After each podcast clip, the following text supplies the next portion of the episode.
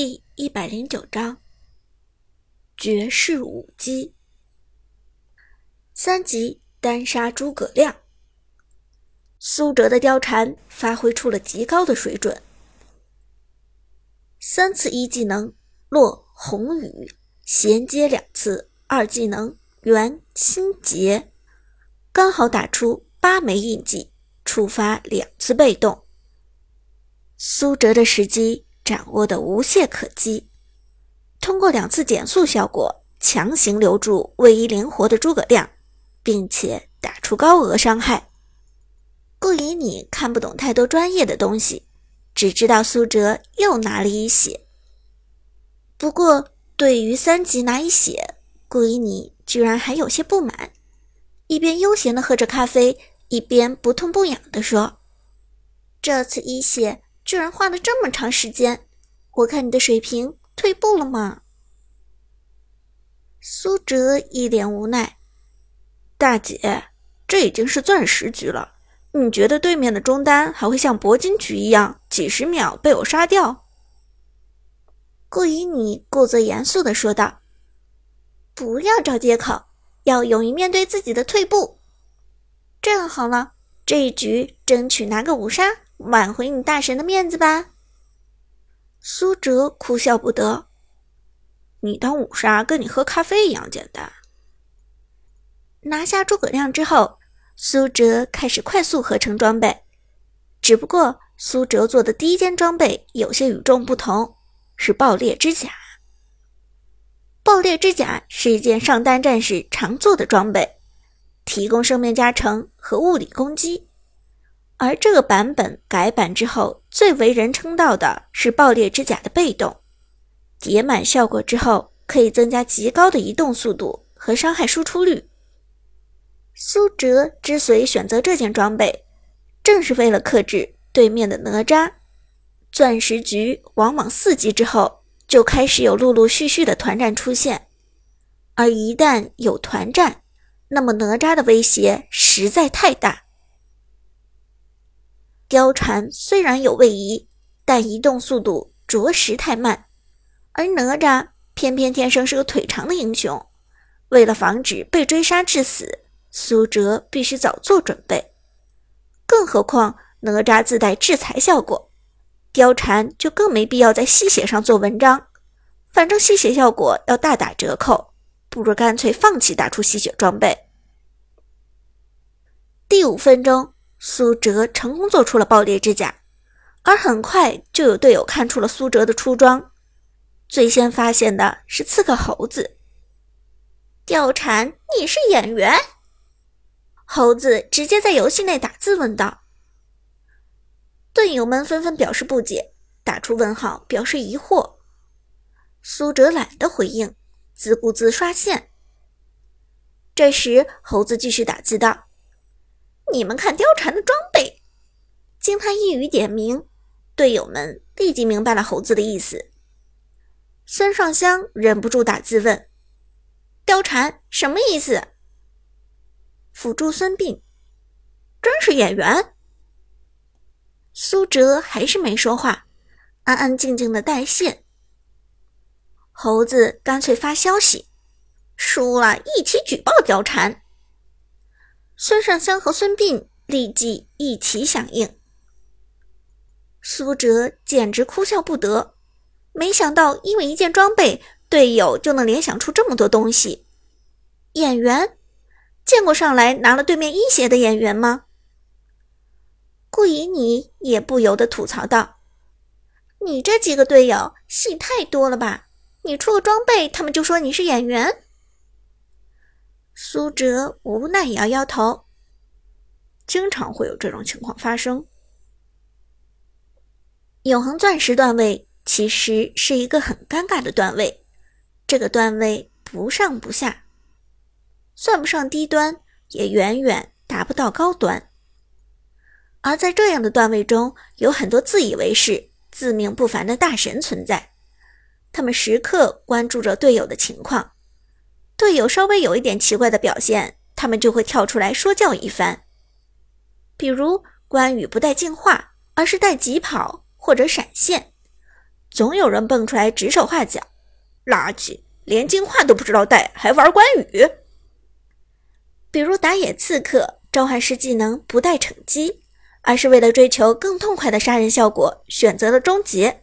又有人不停逼逼：“谁打野连惩击都不带，还打个屁的野？”这些人被限制在游戏的条条框框之中，总觉得严格按照攻略和套路来玩的才是高手，但是他们本身失去了灵活思考的能力，注定只能在永恒钻石止步。就算侥幸冲上了星耀，也一定熬不过几局，重新掉回来。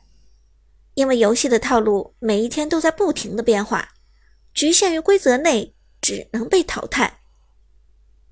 苏哲的貂蝉选择爆裂之甲，完全是针对对方阵容和现版本装备优势的灵活出装。真正的行家看到之后，定会竖起大拇指，喊上一个好字。只有半吊子才会怀疑这件装备的正确性。面对队友的质疑，苏哲也只是浅浅一笑：“没关系，等团战打起来，他们就知道我的出装没问题了。”半分钟之后，一波小规模团战在暴君龙坑处打响。苏哲方面的猴子偷刷暴君，被开大的哪吒抓了个正着。于是哪吒毫不犹豫地选择冲向猴子，同时边路的友军也及时赶往支援。猴子与暴君单挑了一段时间，此时的状态并不算好，因此在哪吒俯冲下来。配合暴君的联手攻击之下，猴子的血量很快已经濒临垂危，而对面的刺客阿珂也在这个时候及时赶到，两人夹击将猴子围在龙坑之中。哪吒的二段束缚让猴子想走也走不掉。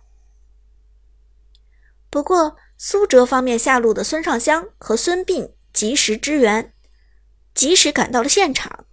只可惜，身为辅助的孙膑现在才刚刚三级，极具威胁的大招现在还没办法释放。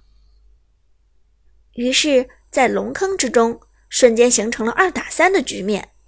而哪吒炙炼火种的高频伤害，配合阿珂的暴击重创，瞬间送走了猴子。二打三立即演化成二打二。与此同时，一道闪电般的身影。从中路赶来，对方的诸葛亮前来救驾，二打三，转眼就变成了三打二。孙尚香和孙膑身处河道，想撤退并不容易。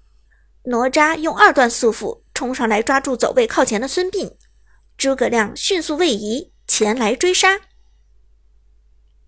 眼看着两位过来支援猴子的队友反被埋伏，顾以你。摇了摇头，完了，这两个八成也得死。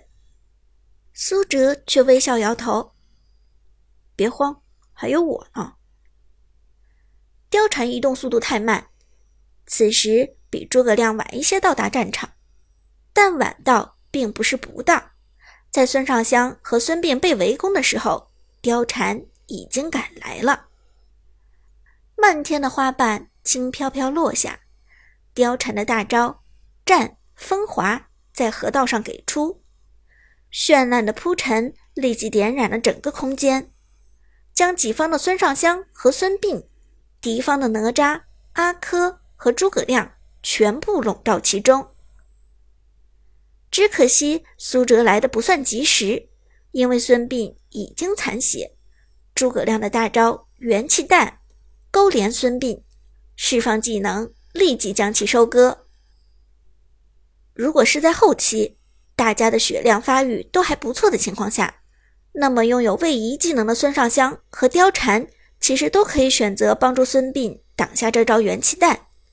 但现在孙尚香的状态太差，血量剩余也不多，而苏哲的貂蝉刚刚赶到战场，距离孙膑还太远，因此这颗元气弹还是由孙膑自己吞下。